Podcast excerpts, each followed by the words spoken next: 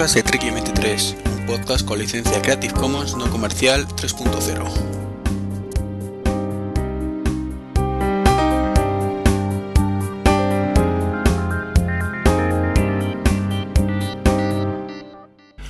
Muy buenas a todos, bienvenidos a este nuevo podcast eh, grabado el 29 de mayo del 2011 y que es el partido de vuelta, por llamarlo de alguna manera, del podcast sobre tablets que grabamos hace unos meses, por el mes de marzo y que en aquel momento estábamos Oscar Daniel Garrizo, que está aquí con nosotros. Muy buenos días.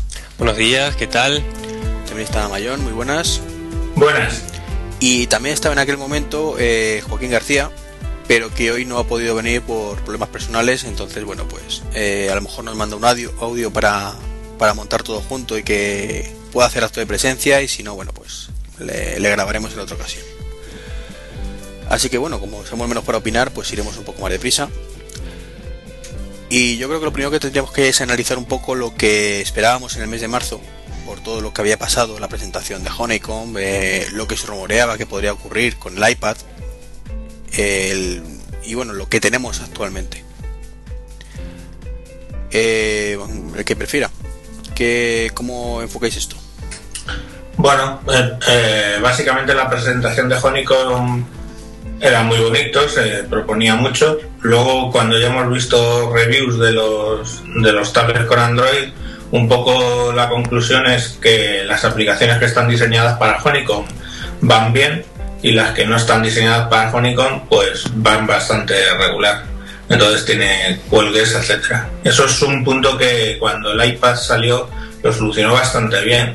Aunque se criticó mucho todo el tema del escalado de aplicaciones de iPhone, eh, lo del famoso 2X, pues la realidad es que funciona bien y yo ahora mismo ya con el iPad 2 sigo usando alguna aplicación como la de Facebook, por ejemplo, diseñada para el iPhone sin ningún problema. Y parece ser que esto no es así en Honeycomb. Oscar.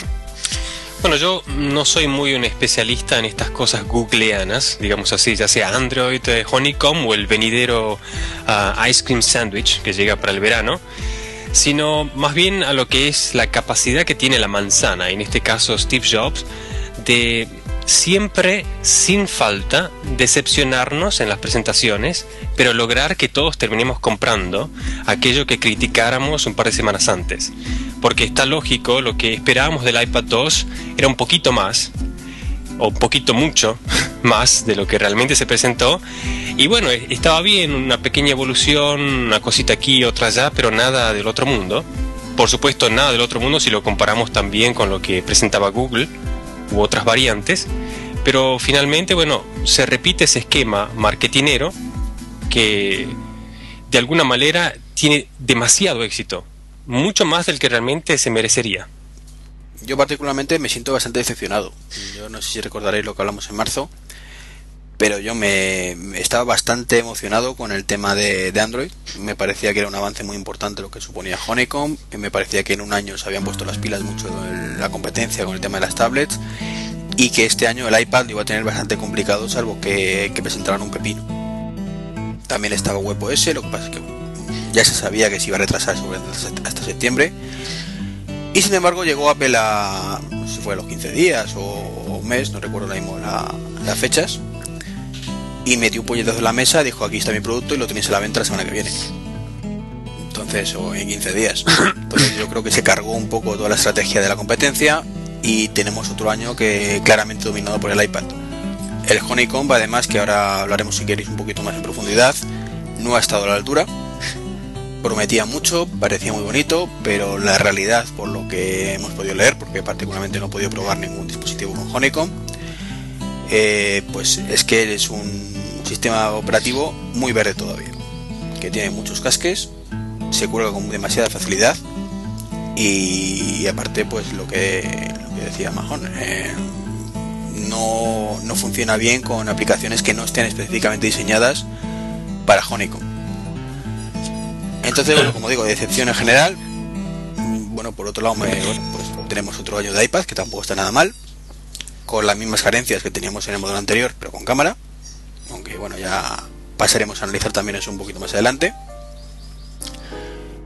Y bueno, hablando de, como decía, de Honeycomb, pues ¿qué os parece lo que ha supuesto este sistema operativo? Que por ahora no ha demostrado nada. Pues el entorno es bonito, es atractivo, pero ya lo era también el de algunos de los que se basan encima de, Android 2.2, ¿no? Pero, pero la realidad es que lo que se viene demostrando es que eh, se, tiene crash, tiene cuelgues, siempre involucrarse un poco en aplicaciones que no están diseñadas específicamente para Honeycomb. Ahora, el entorno visualmente a mí me parece muy atractivo, es precisamente una de las cosas que le he hecho en cara últimamente al iPad, que ya estoy aburrido de, de ese entorno tan espartano, ¿no? Pero bueno, vamos a ver cómo evoluciona. Tampoco los arranques siempre son difíciles. Oscar. Yo creo que, digamos, ese sería el, el punto de vista tecnológico de la cosa, que es el que al fin y al cabo interesa. Pero es que la, la diferencia es tan grande, y para ponerlo así un poco irónico, por no decir sarcástico, estoy un poco crítico esta mañana, ¿eh? así que me, me, disculpan si, si voy muy de frente. No, no, mejor, mejor. Pero Aquí cuanto más crítico, mejor. yo, yo no soy un fanboy de Apple, soy un analista de diseño y por eso precisamente estoy en la manzana porque es la única empresa que se ocupa o se preocupa del diseño y de la estética.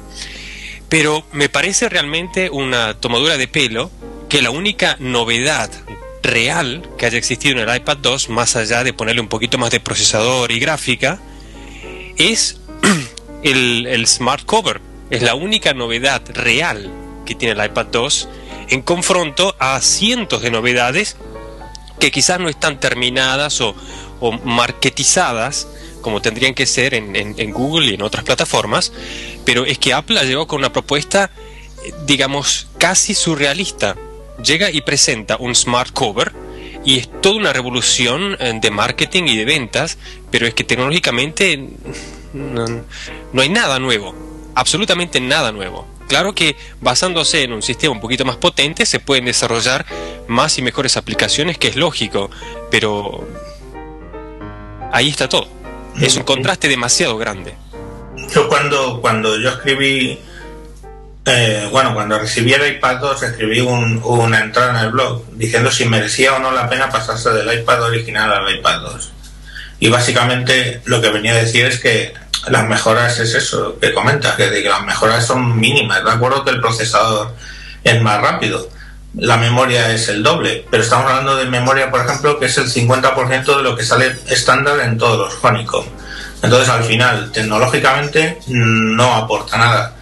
De diseño, pues encontré, vamos, yo identifiqué un par de cosas del diseño del iPad nuevo que no me gustaban y las puse así, básicamente la posición de los botones de volumen y cómo se enganchan los conectores al estar en bisel, pero, pero es que no, no aporta gran cosa. Entonces la conclusión era que hasta que no empiecen las aplicaciones realmente a utilizar la potencia del iPad 2, no merece la pena cambiarse. Aunque evidentemente, si tú no tienes tablet, lo suyo hoy por hoy es comprarse un iPad 2. Al final los de Honeycomb eh, hay que comprarlos online, no se encuentran y encima el precio es básicamente lo mismo. Y funciona mal. que lo, realmente triste, porque hombre, tú hace un ratín has dicho que todos los inicios son difíciles y estamos de acuerdo, pero no hay que olvidar que cuando salió el iPad 1 funcionó bien. O sea, tendría más o menos cosas, estaría más capado, nos quejaríamos de que esto es una mierda, no trae cámaras, eh, solo trae 256 MB de RAM, todo lo que le criticábamos que ahora tiene el 2, eh, pero la realidad es que lo que hacía funcionaba bien su sistema operativo funcionaba perfectamente y sin embargo te compras un Honeycomb hoy por hoy. Bueno, hoy por hoy no lo sé porque con la nueva versión que ha salido no he leído todavía ninguna review, porque ha salido en el, Google I.O. salió creo una, nueva versión. Eh, la realidad era que, te lo comprabas y lo que estamos hablando, cuelgues, eh, incompatibilidades, funcionamientos raros, eh, por no hablar de, de como dices, los problemas para acceder a uno de ellos, que es, salvo que tengas mucho, mucho, mucho interés, es misión imposible. Desde luego, el, el público casual que va a ir a la tienda y decir que quiere un tablet, no se va a encontrar la alternativa de, un Honeycomb. No, se va a encontrar el Galaxy Tab, que con todo lo viejo, entre comillas, ¿no? Viejo desde el punto de vista tecnológico que es, sigue estando y la gente lo sigue comprando. y te vas a encontrar los iPads. Es que no vas a encontrar otra cosa. Que la gente sigue comprando y devolviendo, porque la tasa de evolución del Galaxy Tab es bastante alta. ¿En serio? No sé, eh, cuando leí el artículo, vamos, los artículos y las noticias que decían al respecto, más se referían a que las operadoras los, han comprado en volumen y luego no les dan salida, con lo cual devuelven las operadoras, pero no el público en ah, general. ¿eh? Vale, lo entendí yo mal entonces. Si es así, aclarado y disculpar. Pero la verdad es que la gente que lo tiene, curiosamente el Galaxy Tab, o sea, pues eh, ahora mismo le compré uno para mi padre, por ejemplo, y, tengo compañeros de trabajo que lo tienen, están muy contentos con él, curiosamente, ¿no? A pesar de las 7 pulgadas. A pesar, no, o especialmente por las 7 pulgadas, ¿no? Porque eh, aunque, aunque el concepto de tablet a algunos no nos encaje en 7 pulgadas, lo que sí que es cierto es que hay gente que le resulta atractivo poderlo coger en la mano y usarlo como se usa uno de 7 pulgadas, más en, vertical, ¿no?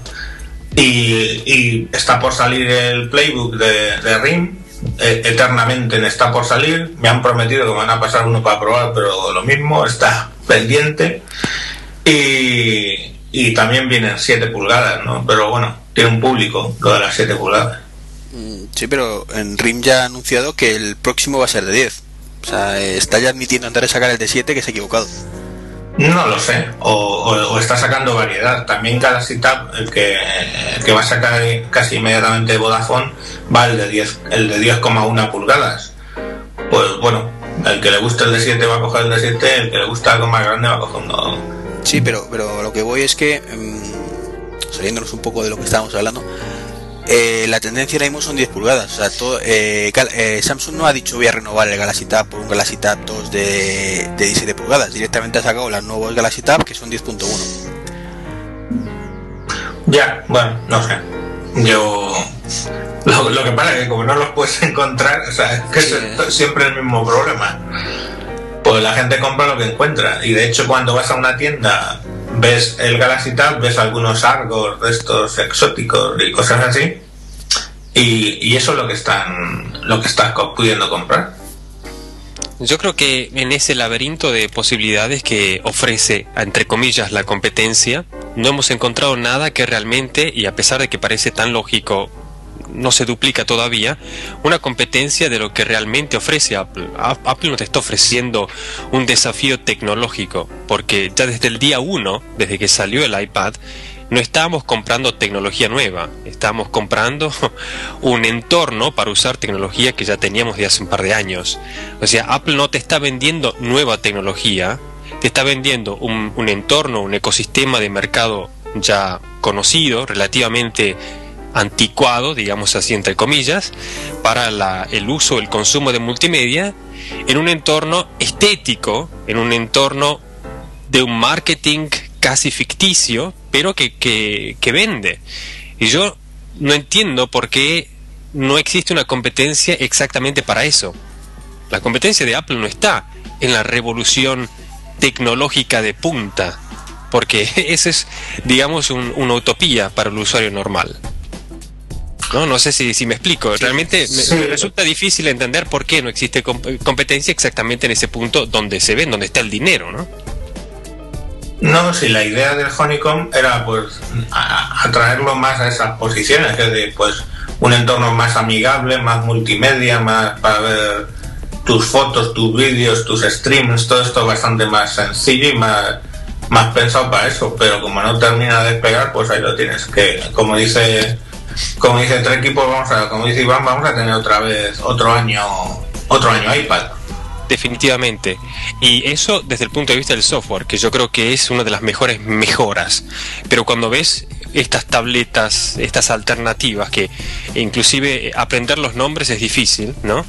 Pero realmente partiendo del material, del peso y desde cómo le ponen la etiqueta encima, es, un desprecio total a lo que es el, detalle, la estética, a lo que realmente te, lleva a comprar un iPad al fin y al cabo lo tomas en la mano y te parece bonito, ¿no? Más allá de cómo funciona una aplicación o no, es lo que te vende al final eh, la sensación de tener ese objeto en tus manos por varias horas al día. Sí, la verdad es que no se matan mucho con el diseño, ni los de Samsung, ni los de LG, ni nadie. No, yo creo que es lo de siempre, que no hay más ego que no quiere ver. Ellos piensan que que Apple triunfa. O sea, yo creo que el pensamiento de la mayoría de empresas es: eh, la gente está tonta a comprar los productos de Apple, aunque sean peores. Y no se preguntan por qué. Se intentan siempre sacar lo mismo, eh, y sacando con un poquito más de procesador, con más memoria, pero siempre el apartado técnico, el apartado que siempre se van a estrellar en ese aspecto. Ya, pero ese, es el, el típico razonamiento un tanto soberbio que hacen igual en política, ¿no? Que te empiezan a decir cómo 11 millones de españoles han votado a tal señor por lo que hizo y no sé qué. Pues no son 11 millones de idiotas, no sé, algún motivo tienen. Igual que, que venden millones de iPads por algún motivo, porque efectivamente seguramente sea un producto que visualmente atrae. Es, así. Hombre, eh, hay gente que se es idiota, ¿eh?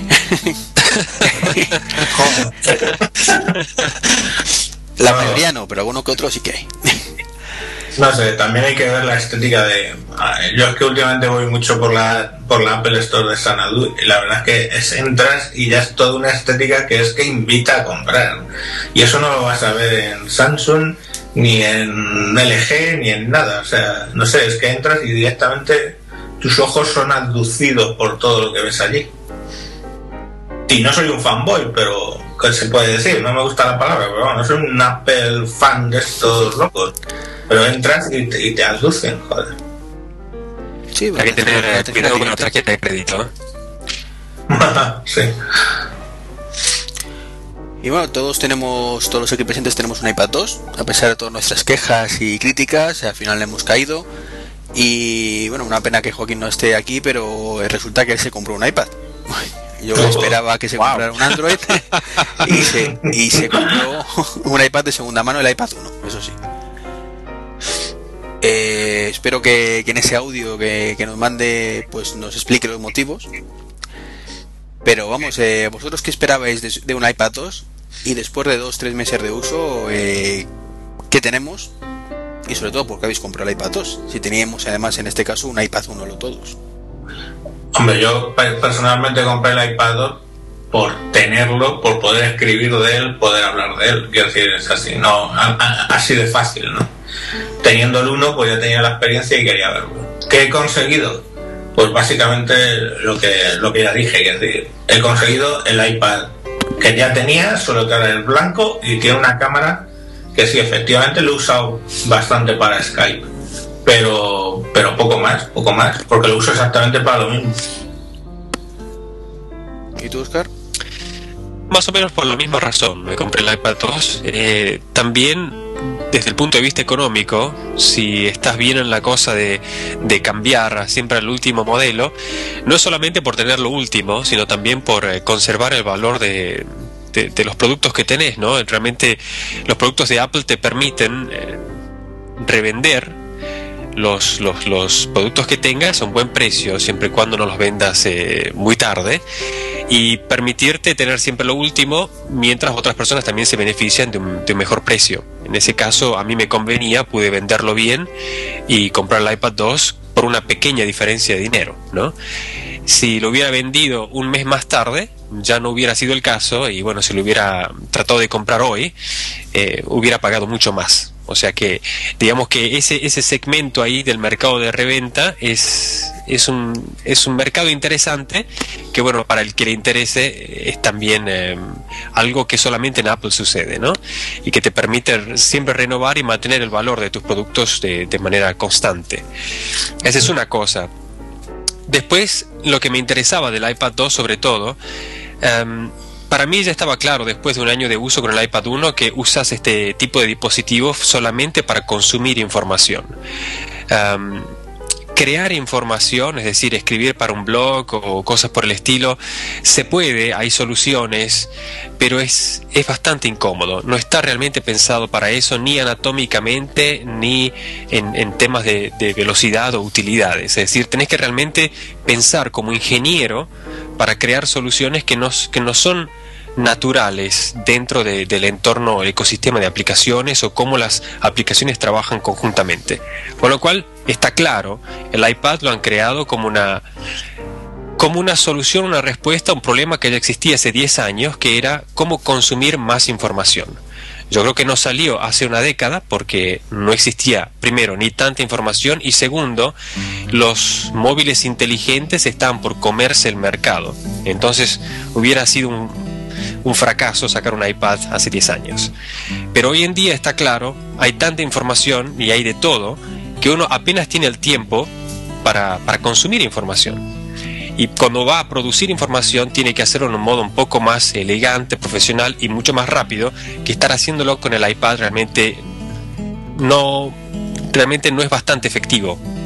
No está pensado para eso. Y para concluir, si vas a consumir información todos los días, todas las semanas, todo el año, son el cálculo de muchas horas. Eh, yo creo que el análisis viene más por el lado de qué sucede cuando integras un nuevo dispositivo en tu vida o in integras un nuevo dispositivo en tu rutina y al final ese dispositivo se vuelve parte de tu rutina.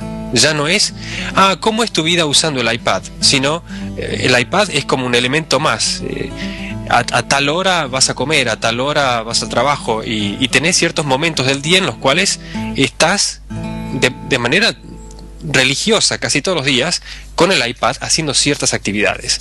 Y hay cosas para las cuales el iPad es casi irreemplazable, casi no tiene competencia, es el mejor dispositivo para consumir información. Entonces, estás muchas horas por día donde consumís información, todos los días, son muchas horas, semana tras semana, y en esos puntos, o sea, en consumir información, ¿qué te sirve? ¿En qué realmente está la ventaja del iPad 2? Y precisamente en eso que han presentado.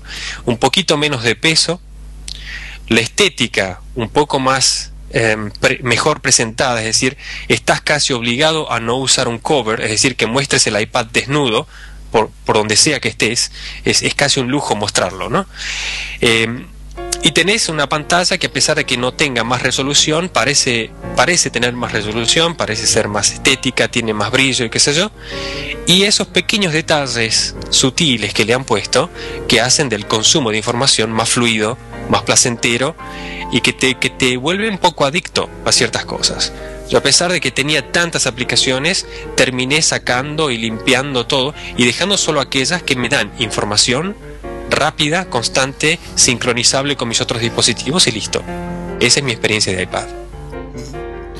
Hay una cosa que has dicho que me ha chocado y es dice el valor de reventa, que puedes sacar un buen precio. Eh, esta vez Apple creo que, que para esa, esa postura que tenemos muchos, de, de, intentar venderlo para sacar un precio razonable dentro de venta como, eh, y luego poder comprar a, a, una mínima diferencia, nos la ha jugado.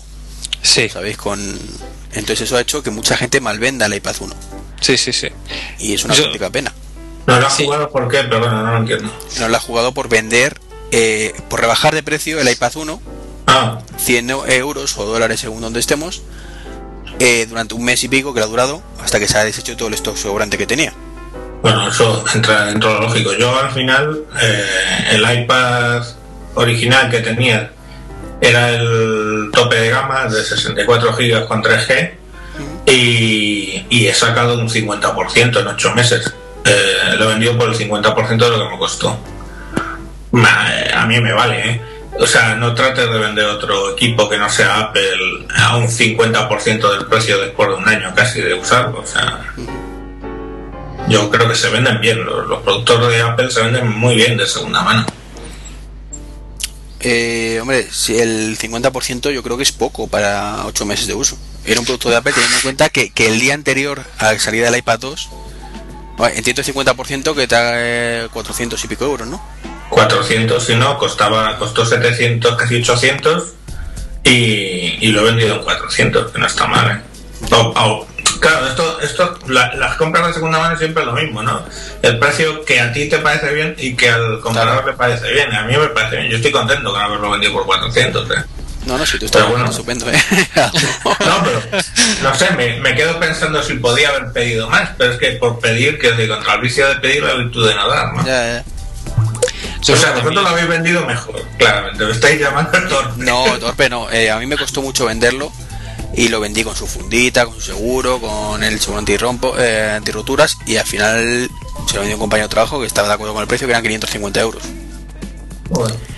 Pero es que eh, eh, yo no lo, calculaba como me ha costado 800 euros, no. Yo eran 800 euros más 100 euros de, del Apple Care y más otros 100 euros del seguro, es decir, 1000 euros. Más 200 euros por ser el iPad de Trek 23, ¿eh? Y aparte de eso. Entonces eran 1000 euros que me gasté inicialmente, pues hombre, eh, con poco más del 50%, eh, siguiendo un poco tu, tu punto de vista. Sí, bueno. En un año de uso prácticamente. Yo ahí lo único que he incluido es la.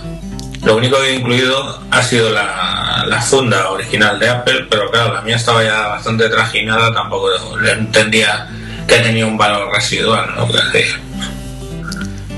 Yo en aquel momento los precios de segunda mano que estaban barajando del 3G de 64 me parece que eran como 500 euros.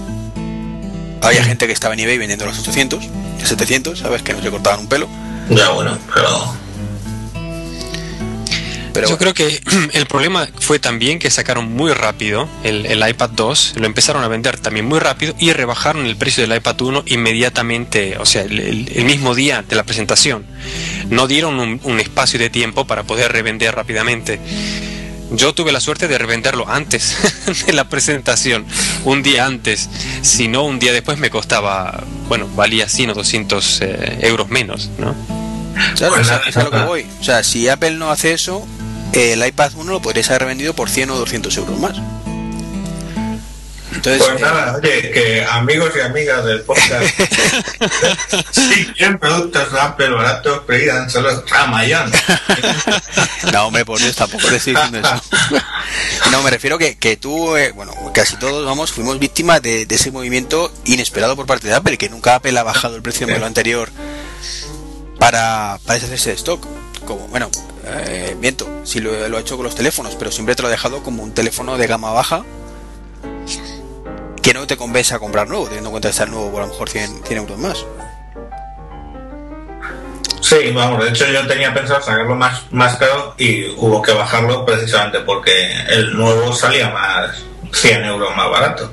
Es que al final, con 100 euros más barato, eh, se quedaba en 600 y algo, ¿no? 600 y, algo. Entonces, cobrarlo por 500, dije, bueno, no lo voy a vender. Y viene siendo que lo saqué en 400 y lo saqué rápido. Y tan rápido, claro.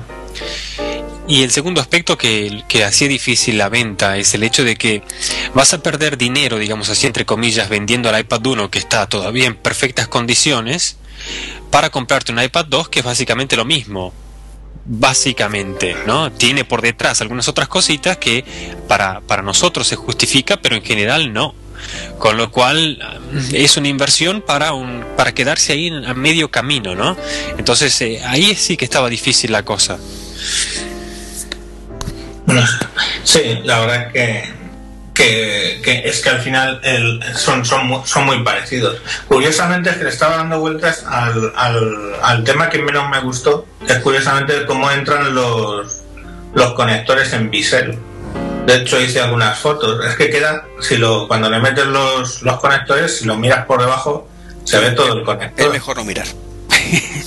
La es que me quedo pensando que acabas acabarás haciendo palanca, de hecho, porque como sobresale, tiene como ahí un punto de apoyo donde haces palanca con el con el conector. No es lo que menos me gustó.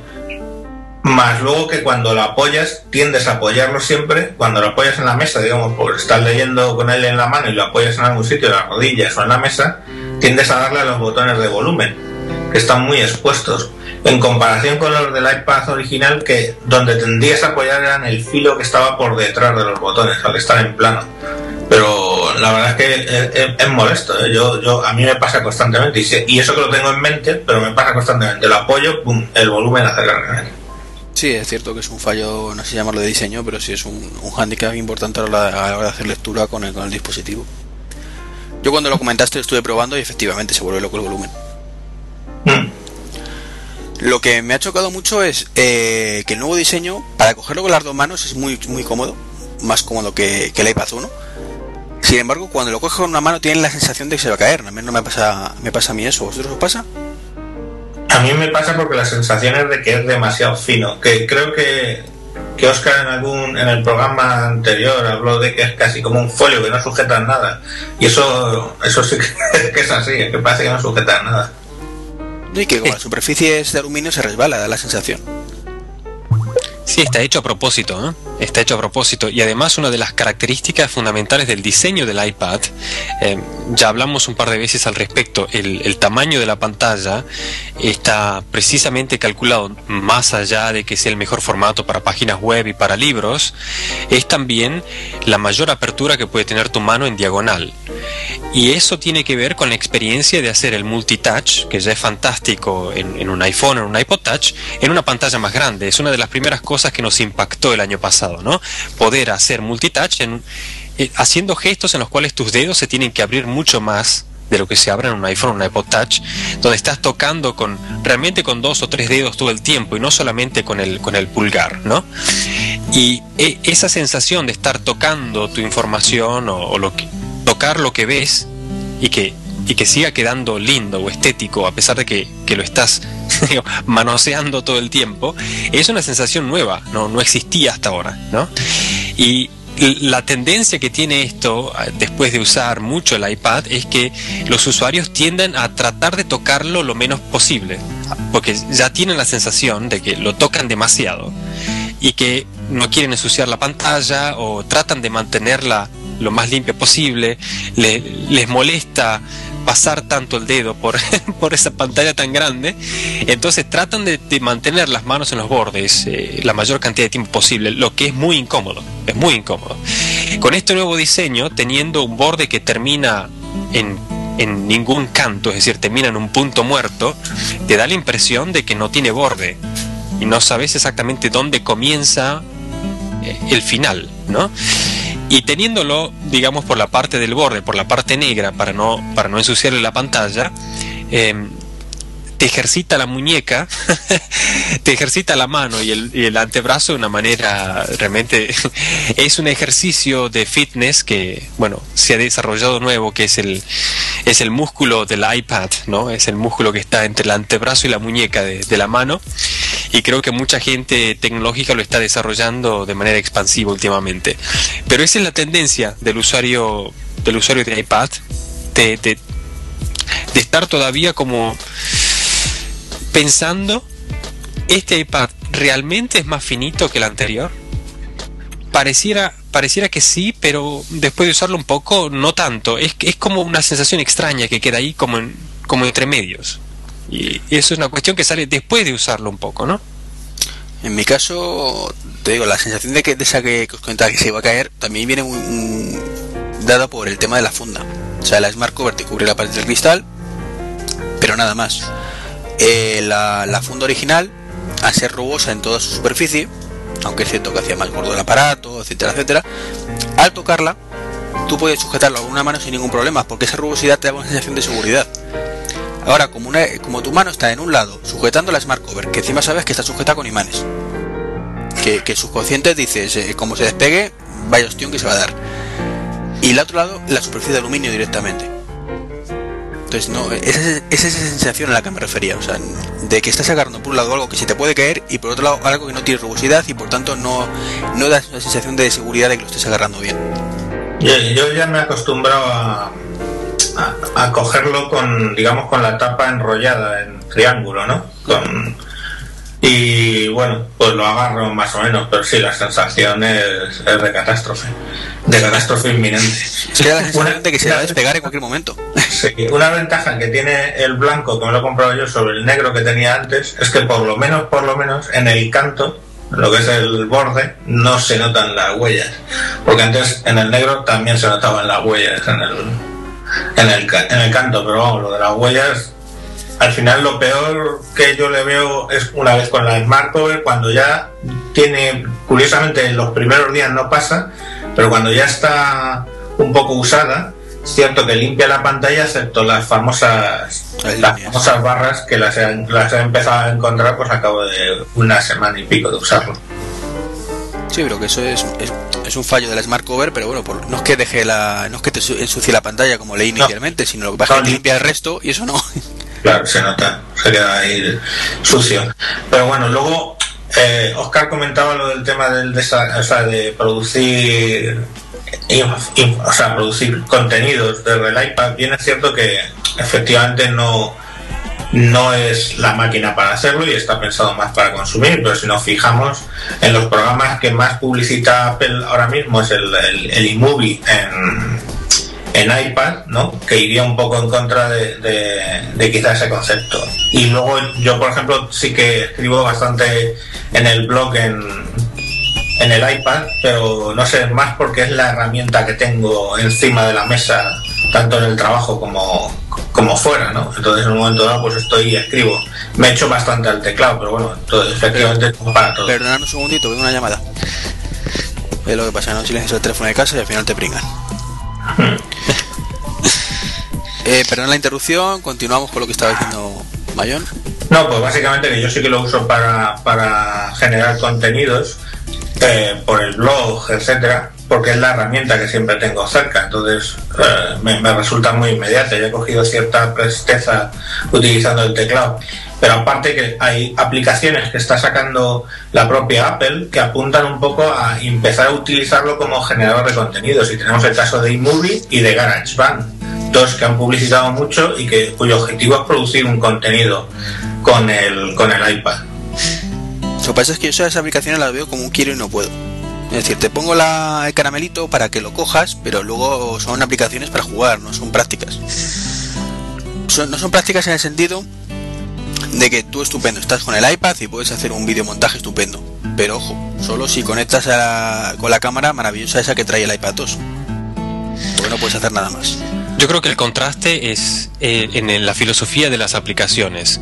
Tenés aplicaciones que tratan de hacer de todo, como es por ejemplo um, Goodreader. Goodreader una aplicación mítica en el iPad y en el iPhone que cada vez hace más cosas. Es decir, creo que tiene tantas herramientas que, uno necesitaría dos horas de podcast para, para, describirlas todas.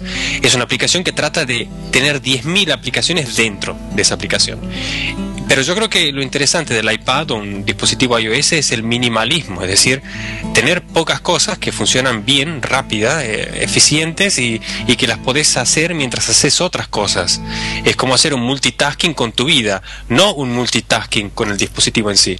Porque la producción de contenidos es poder usar varias herramientas al mismo tiempo, pero lamentablemente en el iPad no tenemos todavía esa facilidad de, hacer las aplicaciones comunicar unas con otras o tener un sistema central de archivos o la cosa se vuelve difícil. Y si, si pensamos todavía que seguimos con ese sistema anticuado de tener que conectarla con un cable a la computadora para pasar a través de iTunes un archivo que hiciste en GarageBand, eh, hasta que hasta que hiciste eso te conviene ya hacerlo directamente en otro dispositivo. No, pero mira, perdona. No, no, adelante. No, pero es que, es que has mencionado Goodreader y es, mm, no sé, la aplicación por la cual si no, no entendería el iPad. Es decir, eh, eh, entendiéndolo como que yo lo uso en, mi entorno productivo, ¿vale? En el trabajo. Sí, sí, por supuesto. A mí es que es una, una aplicación que me apasiona. De hecho, si he podido mm, solo uso el iTunes básicamente para hacer backup muy de tarde en tarde, ¿vale? Porque ya con la combinación de Goodreader y Dropbox, básicamente puedo vivir para meter eh, ficheros en el, en el iPad, sacar ficheros del iPad y por lo que se rumorea del iOS 5 va un poco por esa línea, el, hecho de, de, tener un sistema para subir y bajar archivos a través de la nube y todo ese tipo de cosas.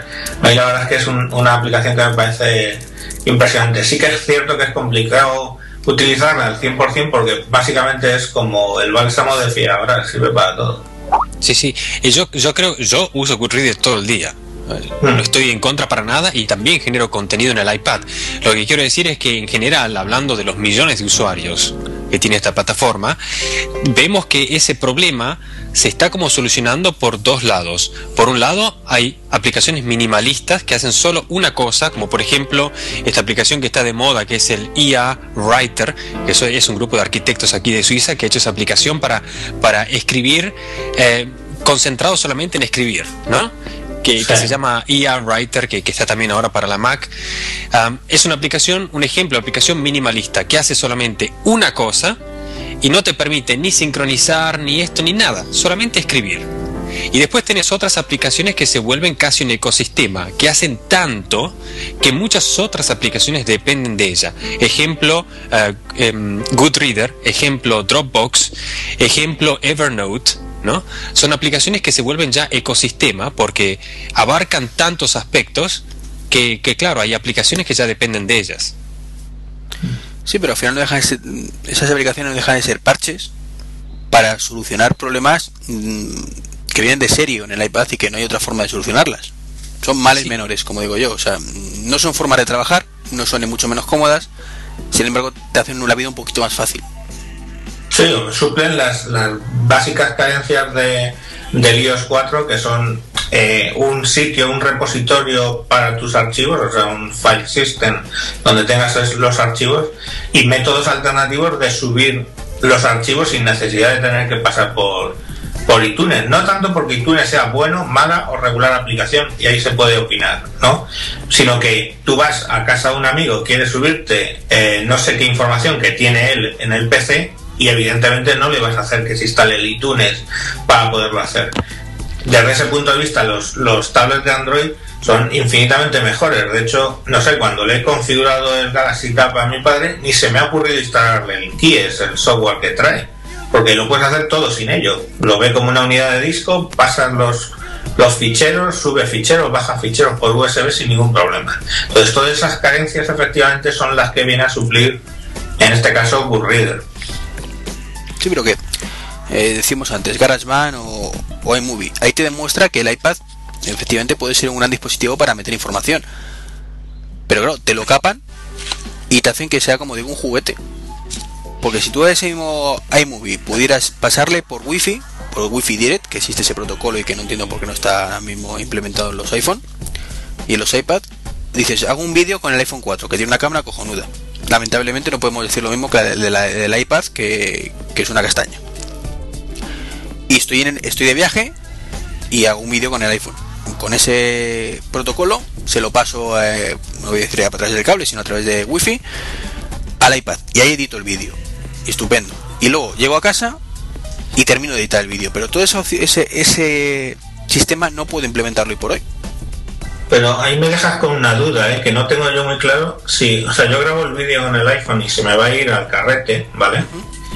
Eh, si conecto la cámara con el conecto la- el iPhone con el camera kit al, al, al iPad y paso ese vídeo al carrete del iPad, no sé si el iMovie lo puede Eh, tirar pues- de él, ¿eh? pues no, No sé, ahí me pillas. Sí, la verdad es que es cierto que por lógica debería poder, ya que el iPhone para la parte de carrete la actúa como, como un disco externo.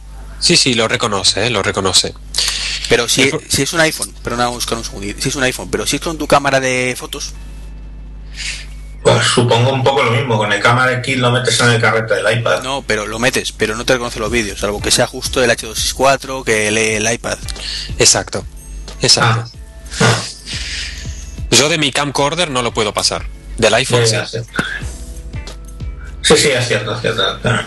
Entonces es una cosa medio camino. Entiendo que el iMovie debería, bueno, parto de que el iMovie para, para Mac también está muy capado y que lee muy pocos formatos. Que me parece un- una cosa, una carencia bastante grave, ¿no? Pero bueno, dejando eso de lado, es que el iMovie para iPad lee todavía menos formatos. Entonces no puedes conectar una cámara, no puedes conectar muchas cosas. Entonces, por eso, un juego.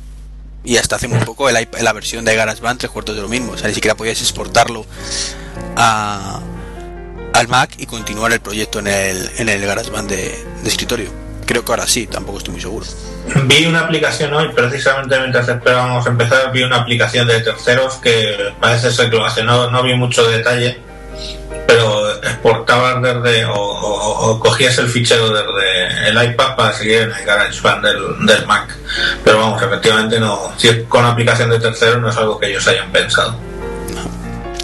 Está todo como pensado en medio camino, ¿no? O es un juguete o te permite hacer algo con dos o tres toques rápidos para cosas chiquitas.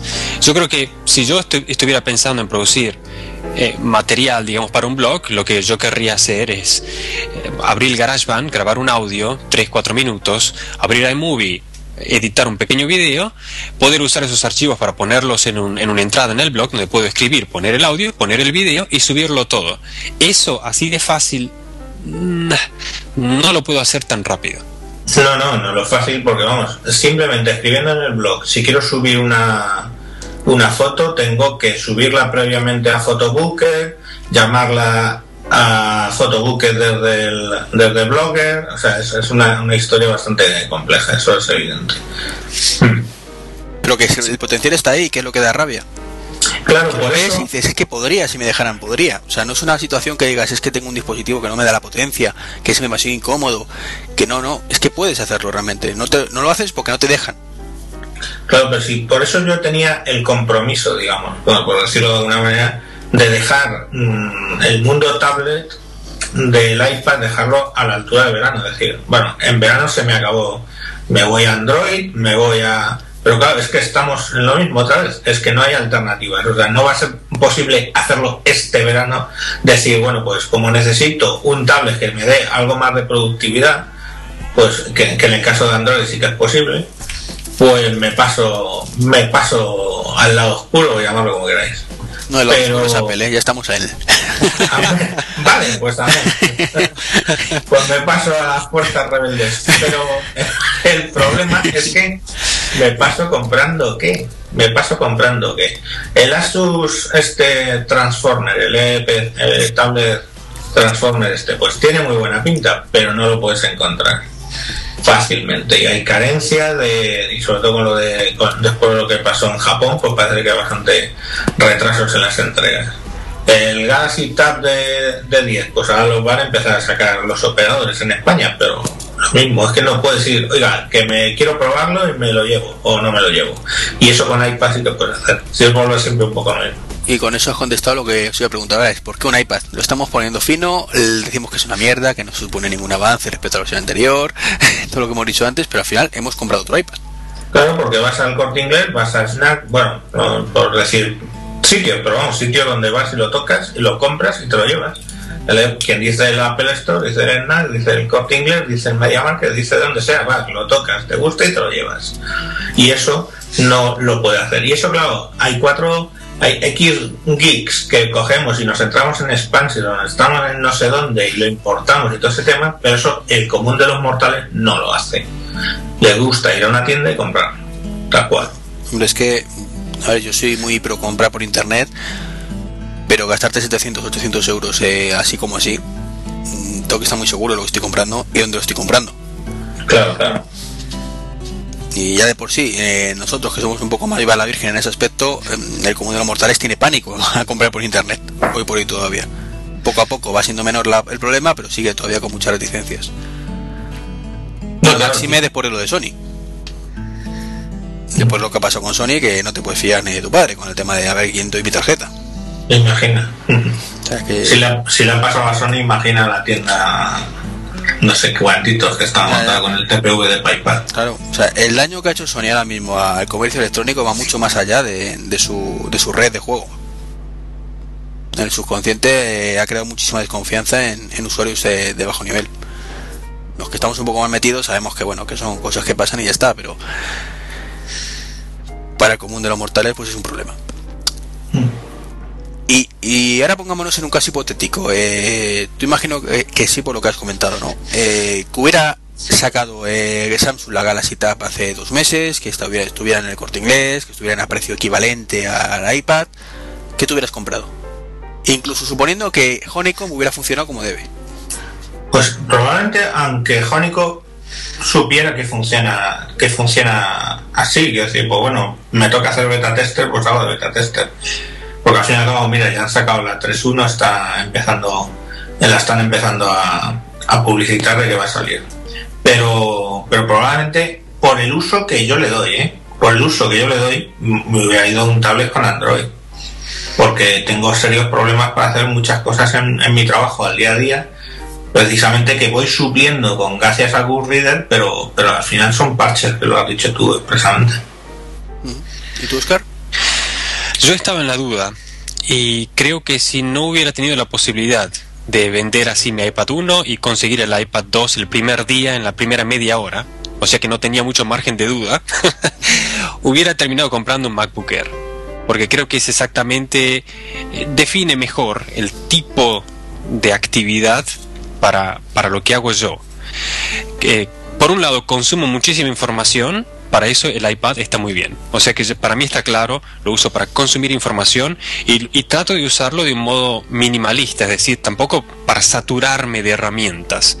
Eh, casi no tener que pensar en nada, el sistema está planteado ahí, pum, lo uso para consumir información. Pero después para lo que es el trabajo, que no es extremadamente profesional ni tampoco solamente consumir información, para ese punto intermedio, el MacBook Air viene a ser quizás la respuesta no solamente práctica, sino también a, nivel hardware, de velocidad, de eficiencia, de economía, de esto y de aquello, también del aspecto estético, que quizás hubiera sido la respuesta justa para mí este año. Me quedé a medio camino y terminé en el iPad 2, pero yo no sé qué va a pasar en el 2012. Ahí la estoy pensando ya. ¿Pero te planteas en algún caso pasarte Android o, directamente tu o iPad o MacBook Air o equivalente, pero siempre de Apple? Yo creo que como ya estoy muy metido en el, en el ecosistema de Apple y la inversión en aplicaciones y en hardware ya es bastante grande, no me pasaría así de una, pero sí, si tuviera la necesidad, empezaría a usarlo paralelamente. Es decir, digamos que necesitar un segundo teléfono para el trabajo, ya lo estaba pensando, de comprar un Android para, para testearlo, para pensarlo, para ver cómo realmente de primera mano funciona la cosa. No cambiar al 100%, pero sí eh, con, una opción, digamos, en paralelo que se justifique, ¿no? Como para el trabajo o, algo así. yo, yo, es que esa es un poco la vía que tengo en mente. O sea, si algún día terminan por sacar los tablets con WebOps, pues lo más seguro es que coja el iPad, evidentemente ya he invertido en aplicaciones no mucho, pero bueno, invertido, pues sería dejarlo para el uso doméstico, para una mujer, para la niña, etcétera, y yo cogerme uno, uno nuevo que me diera un poco más de, opción de productividad.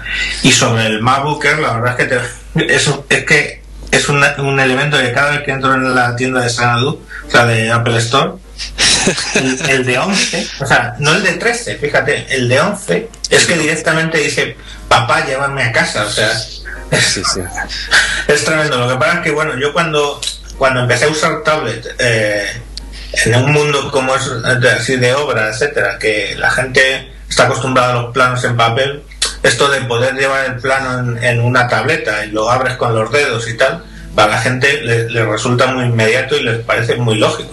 Mientras que ver el plano en un, en un laptop, en un netbook y tal, nunca les, nunca les llamaba eh, no, no les funcionaba visualmente igual, ¿no?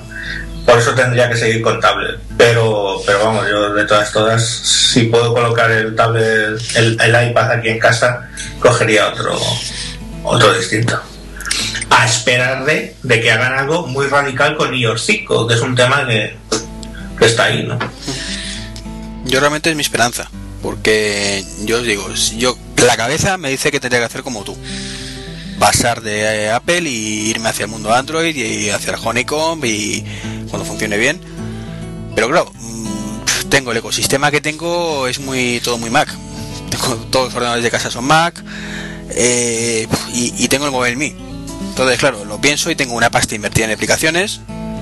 Una pasta, bueno, pues no, no, es que lleve a mil euros invertido en aplicaciones, pero llevo unos cuantos cientos y quieras que no, te tira para atrás. Es decir, es que me compro un navegador y me ha costado 80 euros. Pues vamos a rentabilizarlo.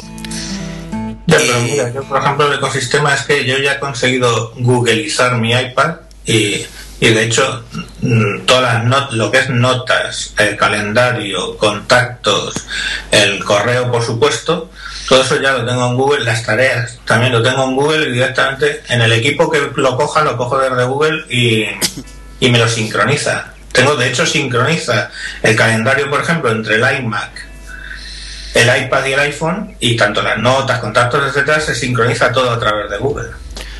Sí, yo he intentado alguna vez, pero el resultado no me ha parecido lo suficientemente bueno. Vamos a ver, yo utilizo muchísimo, por ejemplo, los grupos, los utilizo bastante para los contactos. Entonces sí es cierto que puedes sincronizar eh, Google con, con el iPhone. Pero por ejemplo, los grupos de contacto no te lo sincroniza. No, los grupos es que yo no los uso. Claro, yo es que los utilizo bastante. Eh, los calendarios, tienes que estar configurando una serie de cosas, si no me equivoco, a lo mejor corrígeme si es así, en Google para ver que el calendario te sincronice, cuáles no, y luego en el iMac tienes que hacer unas pílulas impresionantes para que te sincronice bien. No, no, no, el truco, el truco está en olvidarte del calendario. O sea, yo en, el iMac utilizo el mail, ¿no? La aplicación, digamos, estándar. Lo único, y el calendario, y el iCalc y todo esto. Lo único que tienes que hacer es que el primer paso básicamente es entrar en iTunes y decir que se olvide de todo lo que tiene en local. Y a partir de ahí solo utiliza, solo utiliza el calendario, digamos, de Google, el calendario que tienes en, Gmail. Y eso ya lo sincroniza con todo. Eh, evidentemente, el primer, la primera complejidad, entre comillas, es el primer paso, pasarle los datos que tú tienes en contactos y en calendario al equivalente en Google y a partir de ahí lo borras todo en el Mac y ya digamos que confías en la nube, claro. Sí, pero, pero cuando sincronizas con Google te sincroniza bien un calendario, pero si tienes, eh, yo en mi caso por ejemplo utilizo siete calendarios, también eh, diversifico mucho, o sea, no utilizo un calendario para lo personal, otro para mi mujer, otro para el tema de eh, el trabajo, otro para los podcasts, otro para los temas que tengo de no, yo, pues yo, es que efectivamente me pasa lo que con grupos, yo tengo un calendario y ahí tengo todo, lo, personal y lo, y lo por ejemplo, eh, yo que sincronizo algunos con mi mujer, entonces eh, no, no, puedo sincronizar todo. Porque entonces ah. la vuelvo loco su teléfono y vuelvo loco el mío. no, entonces cuando es solo uno, efectivamente, no te da problemas, pero cuando eh, digamos que empleamos a fondo el MobileMe, cuando digo MobileMe me refiero porque utilizo MobileMe, ¿no? Pero evidentemente Google también tiene soporte de grupos y también de soporte de calendarios. Pero no sincroniza bien con el iPhone. Y tampoco sincroniza bien con las aplicaciones locales de Mac. Mm, ahí lo, ya me tengo que callar, lo, tendría que probar, utilizar varios calendarios porque sinceramente no, lo he probado. Ahora está, está mucho mejor el tema del Google y eh, sin lugar a dudas el problema ha sido siempre el iTunes.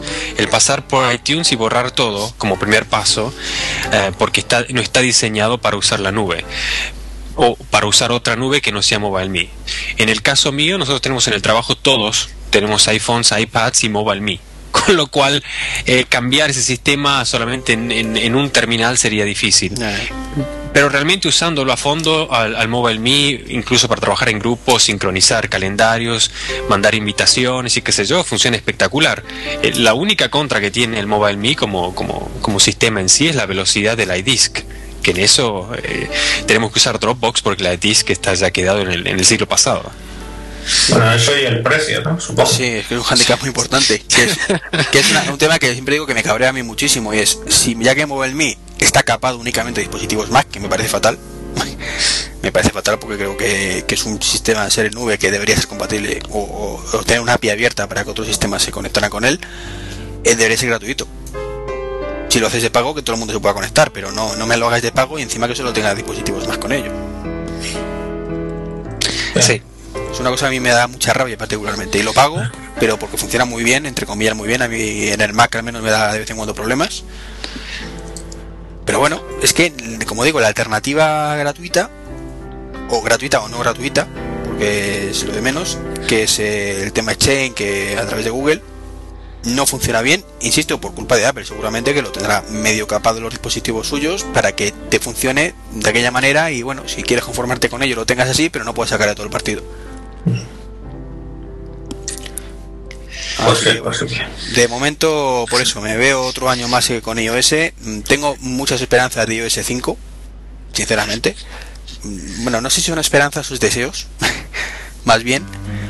Eh, porque de momento, como, como, digo siempre, eh, las diferencias que hay de Android no me, me, gustan mucho, pero no son suficientes como para, para el cambio de esa, tan radical que me supondría. Ahora bien, si iOS sigue estancado como sigue estancado los últimos años, no evoluciona de forma bastante importante con iOS 5, eh, estoy convencido que Google no se va a quedar de brazos cruzados, a pesar de que las diferencias de este año han sido poquitas.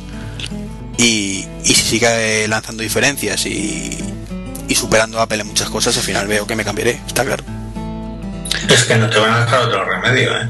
En cuanto quieres utilizar el tablet para un poquito más allá de lo que es para lo que está concebido el iPad, de consumir los contenidos, pues eh, en cuanto lo quieres usar un poquito más allá, eh, te encuentras con, con iOS 4 ahí esperándote. Sí, pero por eso tengo puestas las esperanzas en iOS 5. De hecho, es por uno de los motivos porque que no lo he comentado antes porque me he comprado el iPad 2.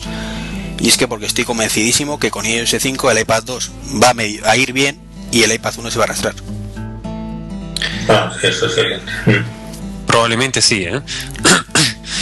Y yo creo que si no lo han sacado todavía es simplemente porque no han encontrado un punto para hacer que el iPad 1 se quede lento.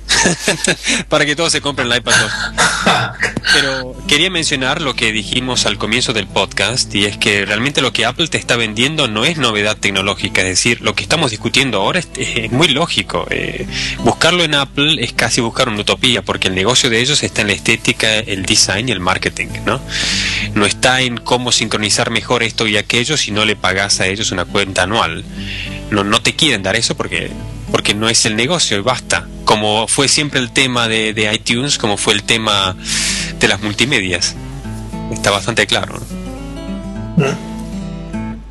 No sé, el iOS 5, yo, los rumores que hablan siempre enlazado a modificaciones en Mobile Me, o sea que lo mismo nos va a tocar a pasar a, todos por Mobile Me si queremos seguir con, con el tema de, de iOS, pero no sé. ¿Me si lo hacen gratis?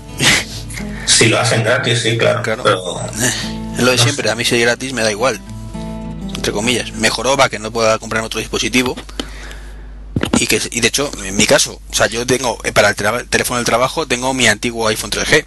¿Por qué? Porque es el único dispositivo que me permite sincronizar con MobileMe y, y tengo un iPhone solo para eso. Que es una auténtica pena, porque si tú pudiera comprarme un Android baratito de 100 euros que lo único que quiero es tener sincronizados los calendarios y el contacto, no quiero nada más, pues este sería el tío más feliz del mundo y con mucho más pequeñito seguramente. Pero bueno, lo que nos toca. Y antes habéis hablado de WebOS, que es el tercero en Discordia seguramente. Eh, RIM no lo cuento porque yo sinceramente no lo acabo de ver eh, RIM, pero yo lo pondré como el cuarto en Discordia. Eh, ¿Qué creéis que pasará con a corto plazo con WebOS? ¿Saldrá teóricamente en septiembre, pero será tarde? No sé, el HP, han sacado ya el HP Beer, ¿no? El, primer teléfono que se suponía que iba, que estaba dentro del nuevo ecosistema de, del huevos 3.0 y, y está ahí ya, pero vamos, creo que lo han sacado con, vamos, de hecho lo han sacado con la versión 2.0, pero, pero es que es el que más, es el que es de lo poco que lees que te da una, una imagen de decir, esto sí, esto sí va a tener la facilidad de uso, la, la inmediatez del iPad más la potencia de, del Android, ¿no? Y, los vídeos que nos han enseñado, pues todo te hace quererlo. Es así, y aparte está respaldado por una empresa como es HP que, vende una barbaridad de hardware. Porque Google es potente, pero Google como no vende hardware, ¿qué le ocurre? Pues volvemos al tema del, de la fragmentación, etcétera, etcétera. Y eso sabemos que con HP no va a pasar. Entonces ahí hay un, hay un, deseo generalizado de ver eso fructificando, pero se atrasa, se atrasa. Que se va a atrasar seis meses, que es la historia. O sea, eh, cuando salga en septiembre, eh, la mitad vamos a estar pensando ya que quedan cuatro meses o, cinco meses para que salga el iPad 3. Mm. Entonces, eh, ¿va a compensar en ese momento sacarlo? Pues no lo tengo nada claro. Claro, pero precisamente ese es otro motivo. Que decir, yo ya quiero buscar un, dispositivo que me dure más de ocho meses, que me dure más de un año. Porque es que, es que en el mundo Apple eso raya lo imposible. Hombre, eh, en el mundo Apple normalmente puedes tirar bien dos años. A partir del tercero es cuando empieza ya la cosa a ir malamente. Es decir, el iPad, de, digo que se va a arrastrar el iPad 1 con, con iOS 5, entre comillas, exagerando mucho. Con el que se va a arrastrar y que no va a haber soporte será con iOS 6. Eso no me cabe la menor duda. Con el 5 funcionará mal, pero funcionará nada en comparación como, como ya el, iPad 2. Igual que nos pasará con iOS 5 y el, y el iPhone 5, el iPhone 4. Va a ir bastante decentemente, pero cuando saque el iPhone 5 pues irá mucho mejor. Y el 3GS pues a crear malvas. y bueno, eso digo, eh, a corto plazo Android queréis que, que conseguirá algo o seguirá como hasta ahora un año más en blanco, lo hemos dicho eh, inicialmente. Yo creo que un año más en blanco, seguro. Yo creo que para el mercado en general, por un lado, sigue un año más en blanco, quizás incluso un poquito más, pero para la estadística general de lo que es la venta en sí, de la gente que compra, que compra porque le parece que, bueno, sería una especie de iPhone, aunque no sea el iPhone, sería una especie de iPad, aunque no sea el iPad. Yo, creo que ese mercado puede expandir en un mercado que no es consciente de lo que está comprando, digo, ¿no? La gente normal que va a un negocio, quiere un teléfono, le parece bien que se parezca al iPhone, pero no es el iPhone, ok, y cuesta mucho menos y bueno, y en ese por ese rubro por ese por ese lado expande de todas maneras los números son impresionantes. Y... Claro, yo me refiero a Android en tablet, o sea, el año blanco me refiero a Android en tablet. Lo de los teléfonos están arrasando porque efectivamente el que no, vamos a decir, no tiene dinero o no quiere gastarse en un iPhone, se están comprando unos terminales Android muy potentes y a un precio hay gama media, o sea, existe gama media de Android. Entonces eso no existe gama media de, de, iPhone pero yo me refería a los tablets.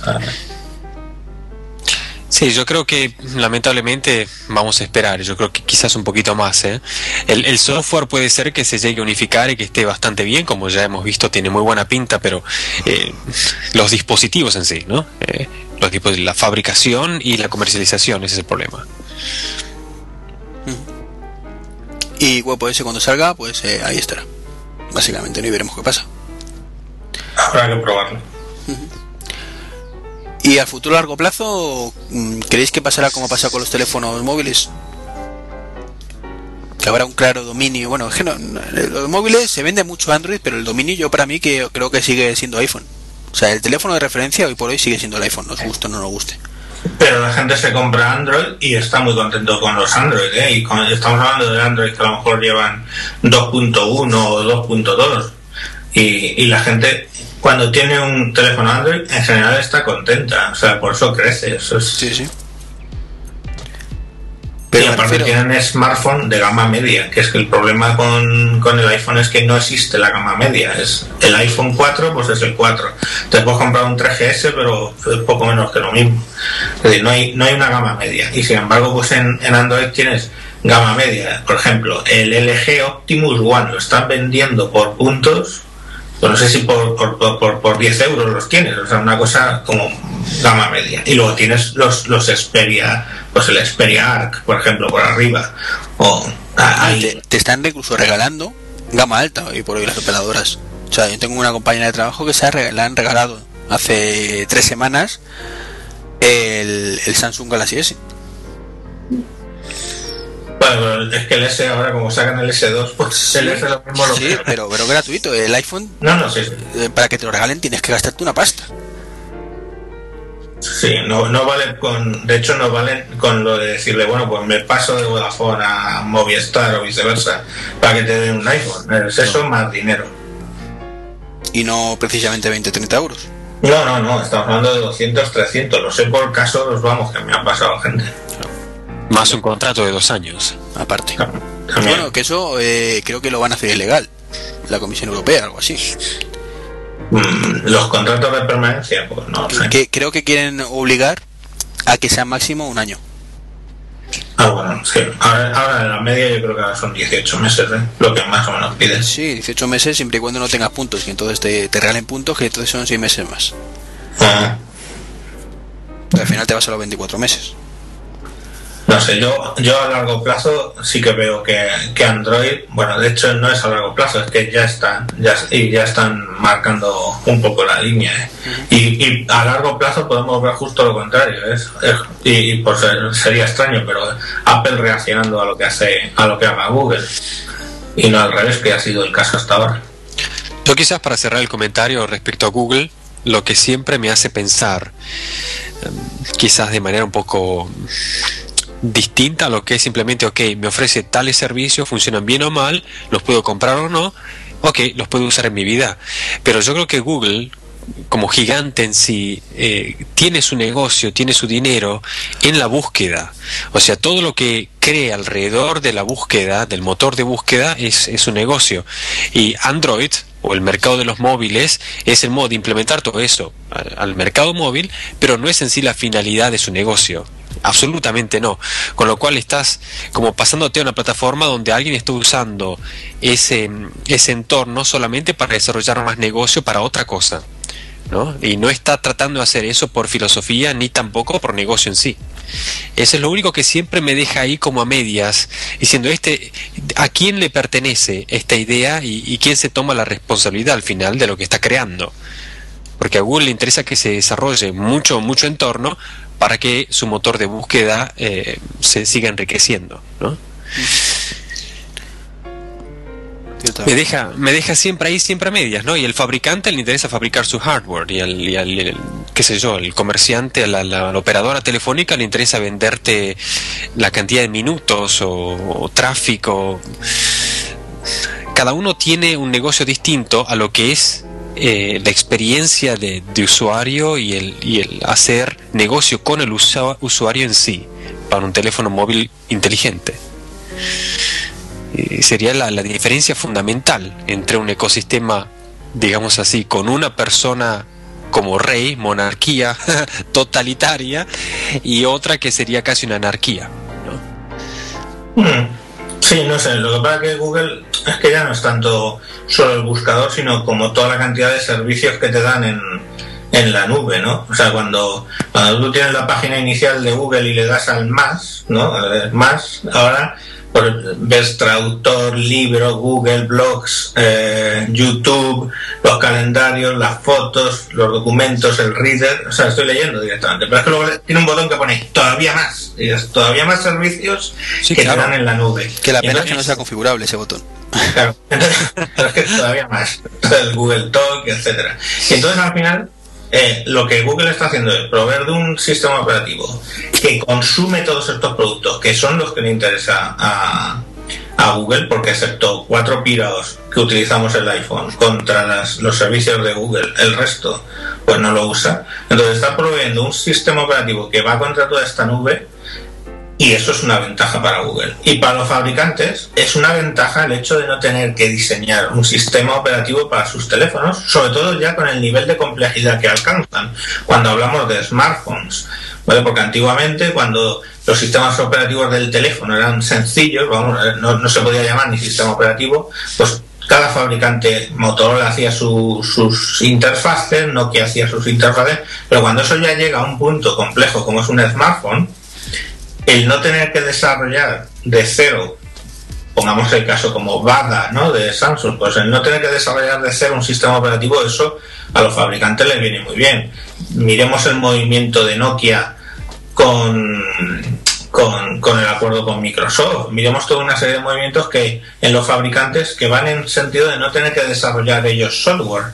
Entonces yo creo que al final es una cosa que beneficia a todos el Android y también a las operadoras, porque un teléfono smartphone, directamente tienes que contratar un servicio de datos, o sea, una tarifa de datos, porque si no, tienes un ladrillo allí para coger llamadas. Sí.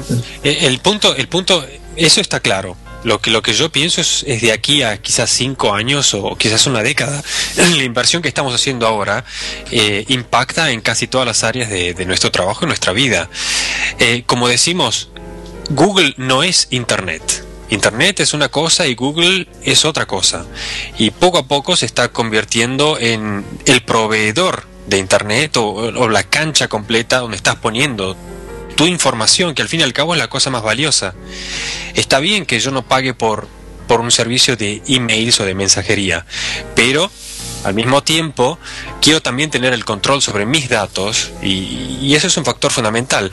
Yo también puedo discutir Apple no es dueña de mi iPhone, yo puedo hacer con mi iPhone lo que quiera, ¿no? Eh, es la misma discusión de siempre. Mi iPhone no es Apple, yo puedo hacer con mi teléfono lo que quiera, porque al fin y al cabo tengo que terminar haciendo lo que, lo que un dictador me dice, digamos así, ¿no?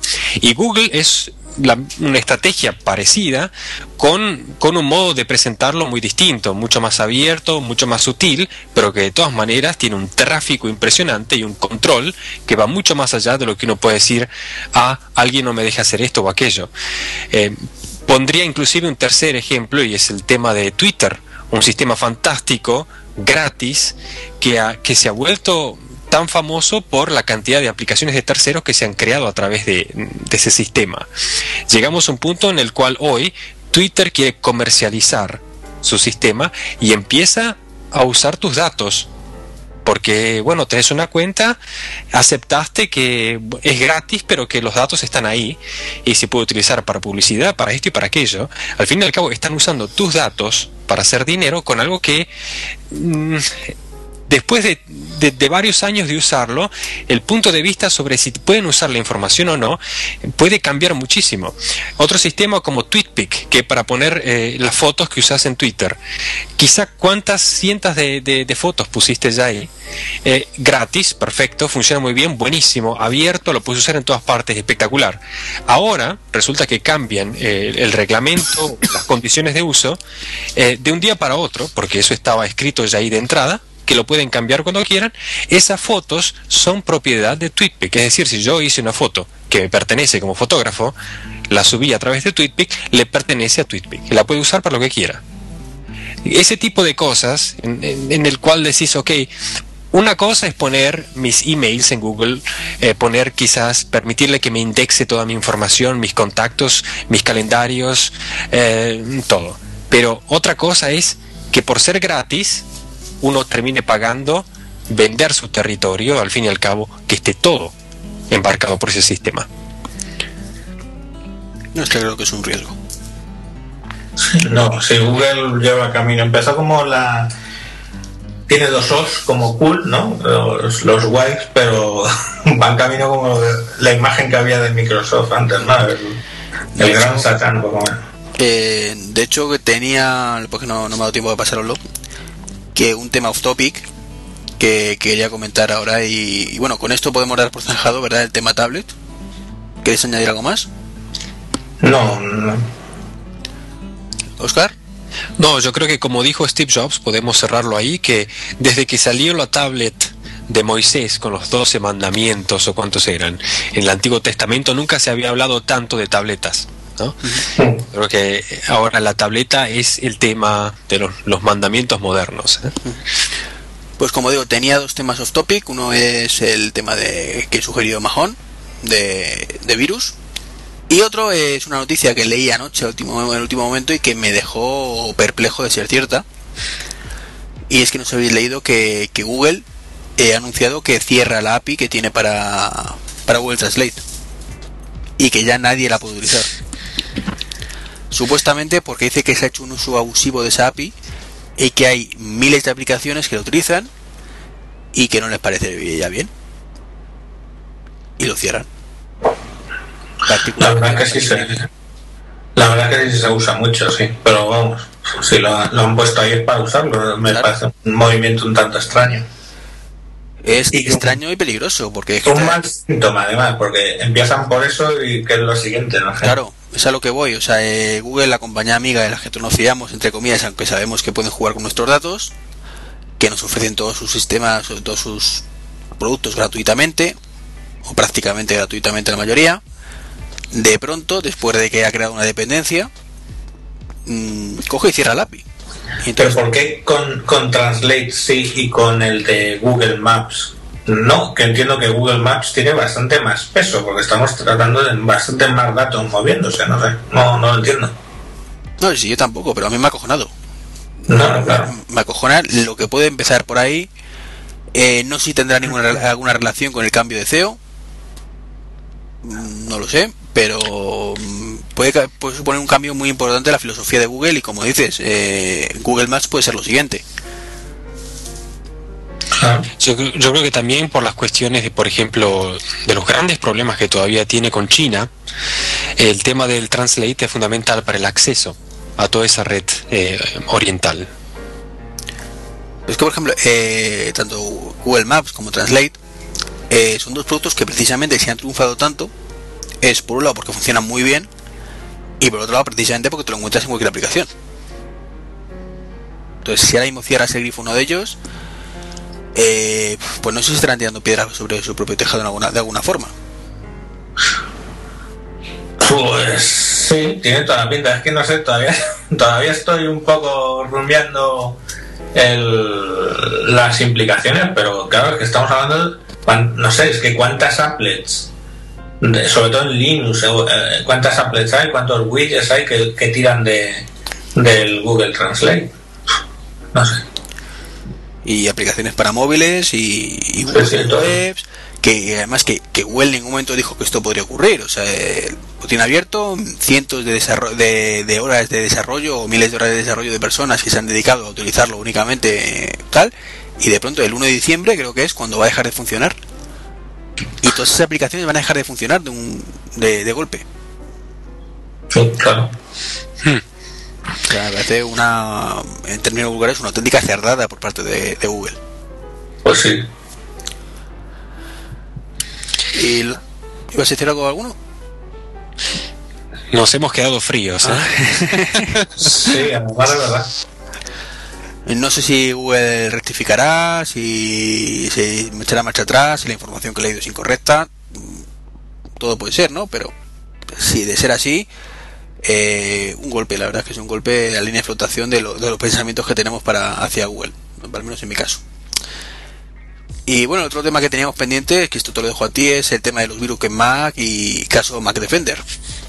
Sí, bueno, lamentablemente eh, el tema de la seguridad de Mac ha vuelto a, a la actualidad con el tema de Mac Defender. Para los que hayan estado de vacaciones el, el, el último mes, pues básicamente Mac Defender es un, un troyano que se, se, baja automáticamente en el Mac.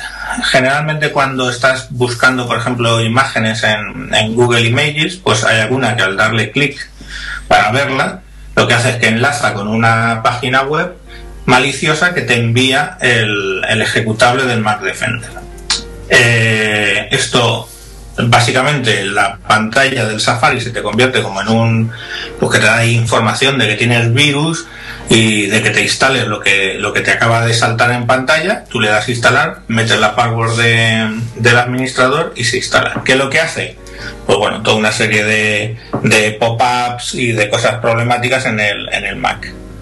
Esto que a un usuario de Windows poco menos que le dirá pues bueno y qué otro más no en el caso de Mac ha chocado bastante porque no se había visto masivamente, pero claro, eso ha hecho que la gente, digamos, empiece a hablar, lo siento, pero es así, muchas páginas están hablando de lo que no saben. De entrada lo llaman virus, eso no es un virus.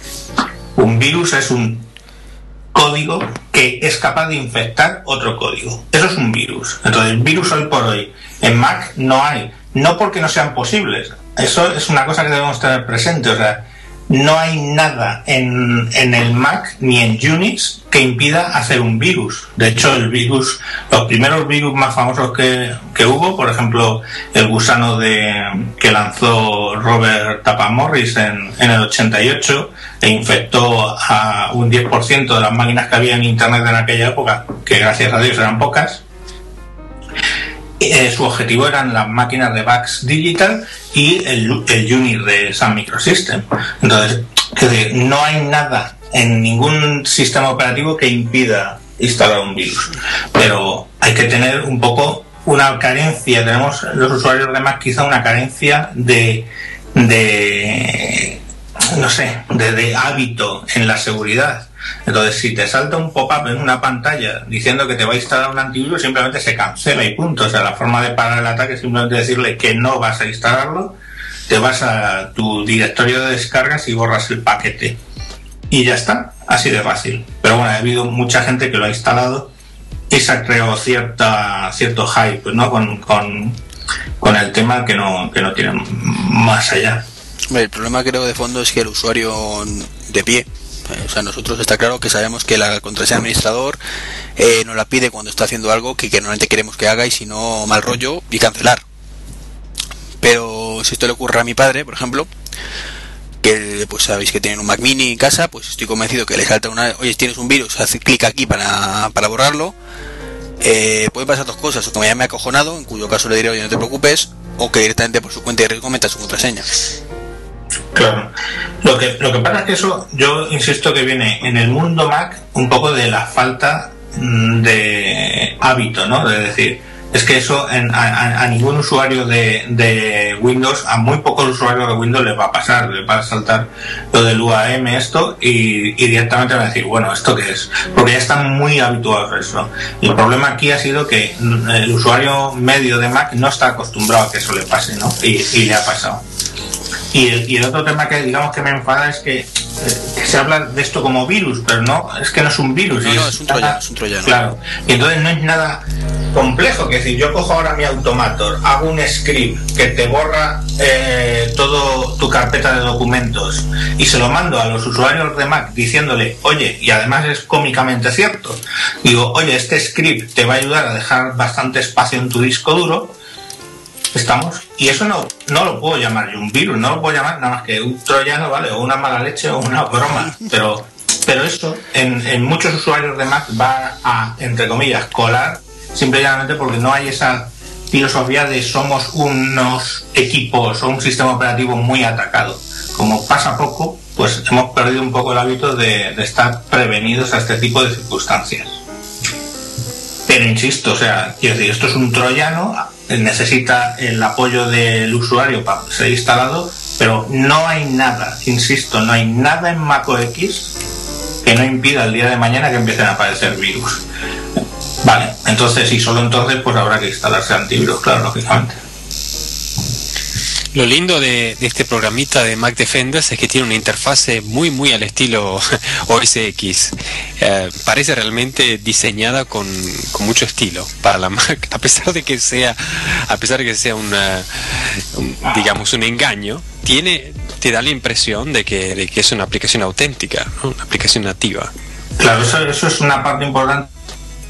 Hola, hola. Hola, buenas. Me quedo yo sin conexión esta vez. ¿Te caíste? Me, caí. me caí. No, me caí yo, me caí yo porque os, os habéis quedado los dos en, en, silencio. Entonces, bueno, pues culpa mía, bueno, culpa de mi, de mi Skype, supongo. Gracias bueno, a Microsoft. Pues. Verdad, eso estábamos comentando. Que ya empezamos con el tema de Microsoft. No, bueno, pues eso, básicamente lo que estábamos diciendo, ¿no? Que, que no hay nada en el Mac OS que impida que se instale que haya el día de mañana un virus. Entonces, bueno, lo que tenemos que sacar de conclusiones que debemos evangelizar más al usuario de Mac contándole cuáles son los peligros de, de los troyanos y segundo, prevenir a la gente que algún día, no hoy por hoy, pero algún día vamos a tener, vamos a tener virus. Actualmente instalarse un, un antivirus en, en el Mac no tiene ningún sentido. Sabéis que básicamente lo que hacen es explorar los ficheros para encontrar los virus de Windows y que no los estés distribuyendo. Básicamente eso es lo que hacen los antivirus en, en el Mac. Entonces, pues bueno, es un poco lo que quería decir al respecto de virus en el Mac, etcétera. Uh -huh. Bueno, pues algo que queréis añadir algo más, como por ejemplo lo que hemos comentado de Skype, que, que es de Microsoft, ¿qué opináis de eso? pues mala noticia para Skype, casi seguro. No Yo creo que pero hay mucha, especu mucha especulación, sobre el tema de por qué Microsoft lo terminó comprando, ¿no? Si, si es realmente para quitar la competencia lo que podría haber sido Facebook o Google, o simplemente porque tiene algún plan futuro, o se quiere abarcar a todos esos usuarios. Pero es una discusión abierta todavía. Que, que os voy a decir, sabéis que la primera consecuencia que ha habido de eso, y no me quiero enrollar mucho, es que van a cerrar la, la opción a que se conecte Asterix con un plugin que había que se llama Asterix for, eh, for Skype o algo así para conectar Asterix con Skype. Y eso sí, lo, de dar soporte. lo leí y yo durante un tiempo he usado algunas centralitas Asterix y es un es un, un pequeño desastre. Y, el, y lo siguiente que pueden bloquear sean todos estos teléfonos de sobremesa que tienen además la opción para salir por Skype. Perfectamente sería un movimiento entendible porque es un poco la misma línea que lo de Asterix Uf, esperemos que no sea así, porque precisamente ese muy bueno que tiene para mí Skype es ese ecosistema que desgraciadamente es tan difícil de conseguir aquí en España al menos, de tener tu, tu teléfono que se conecta con Skype, tu teléfono normal que se pueda conectar con Skype, eh, todas las versiones que para móviles, etcétera, etcétera. Veremos cómo evoluciona. Uh -huh. Bueno, y si no, busca alternativas, ¿no? Pues sí, tango y esas cosas. Claro, tango ni para, para sobremesa. El, el, principal problema. Pero bueno, pues creo que nos podemos terminar el podcast. Llevamos no sé cuánto, cuánto tiempo, vamos a ver, una hora y pico de grabación. Hora y media, más o menos. Más o menos. con problemas técnicos asociados. y esto es el, el podcast 84, por cierto que no lo he dicho, el podcast 84, que bueno, he empezado ahí directamente con el tema de las tablets y no, no me he dado cuenta. Y bueno, agradeceros a los dos el haber estado aquí, en un domingo, una mala hora quizás para grabar. Y bueno, lamentando que no pueda estar Joaquín, esperamos que, se haya podido meter el, tema del audio que, nos mande, y si no, bueno, pues en un futuro podcast meteremos ese audio. Como digo, agradeceros a los dos el estar aquí. Muchas gracias Oscar y muchas gracias Majón. Igualmente Iván, igualmente. Y nada, despediros si, si queréis añadir algo más. No, pues nada, recordar mi, mi Twitter para los que queráis, el arroba tejedor 1967 y el blog eh, Esas Cosas del Mundo, que podéis buscarlo en Google. Y ahí estoy para lo que queráis. Que además estás últimamente con labores de formación, ¿no? Pues sí, sí, he estado en participando en el Scratch Day, que fue el sábado pasado, dando, dando unas clasecillas que hacía lo menos 15 años que no, que no impartía clases. Bueno, pues que te inviten a más sitios esos, que seguro que te lo pasas muy bien. Sí, sí, te lo pasas bien porque conoces otra gente y además siempre es bueno no ser, que me suele pasar, no ser el más raro del lugar. Entonces el sábado pasado estuve fuera de mi ambiente, no era el más raro. Perfecto. ¿Te Oscar algo más eh, para despedirte? Bueno, un placer de haber estado aquí, eh, como siempre. Esperemos que podamos hacer una próxima edición del tabletazo eh, próximamente cuando, bueno, si la gente de Android se pone las pilas y tenemos algo interesante para comentar. Y por supuesto iOS 5 y todo lo que se venga para el próximo, para el próximo tablet, ¿no? Y bueno, para más información nos encontramos siempre en ioski.com, en el podcast de Ioski y con el mismo nombre también ahora en Twitter, en Facebook y en todas partes. O sea, ya has hecho la transición. Sí, hice la transición. Fíjate que tuve que hacer negocios con una persona de Estados Unidos que tenía el seudónimo de Ayoski en Twitter. Pero bueno, ya estamos en la misma. Eh, entonces ya los privados y todo eso te lo mando a Ayoski, ¿no? Ya no hay que... ¿Esta cuenta de ODC Design va a quedar eliminada o...? Eh, funciona así, si la mandas a Odyssey Design me llega por Ayoski, si la mandas por Ayoski me llega Odyssey Design. Es básicamente un seudónimo por nick y por nombre. O sea que, sea como sea que escribas, me llega a la misma casilla. ¿En Twitter puedes tener dos cuentas? Sí, si buscas, por ejemplo, por nombre o por nick, te reconoce la búsqueda, el API de la búsqueda te reconoce de la misma manera. No, no, no sabía. Eh, esto, esto es nuevo ¿eh? en la nueva aplicación. Perfecto, pues lo dicho, muchísimas gracias a los dos y nos vemos en, en un futuro podcast que sin duda habrá. O sea, el año pasado hicimos dos especiales y imagino este año hemos hecho dos. Imagino que el año que viene, pues cuando salga la nueva generación, para marzo, abril de nuevo, pues habrá que hacer otro, ¿no? A ver cómo evolucionamos. Por supuesto. Encantado. Pues nada, un saludito y nos vemos en el próximo. Bueno, y no he dicho nada, a mí me podéis localizar en trek23.com o, o, en trek23.gmail.com o me.com y, y trek23 en Twitter. Eh, Oscar, ¿ibas a, decir, ¿ibas a decir algo, perdona? Um, sí, que dentro de un par de semanas empezamos a poner en venta el iPad 2, ¿no? para, sacar, un buen precio para el año que viene. Pues recuerden que yo soy el que saca más barato siempre.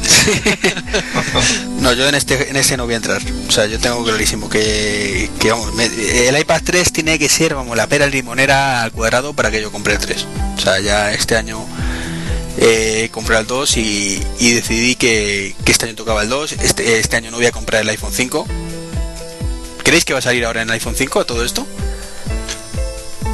No sé, dicen que en noviembre, pero hasta que no lo vea no me lo creo.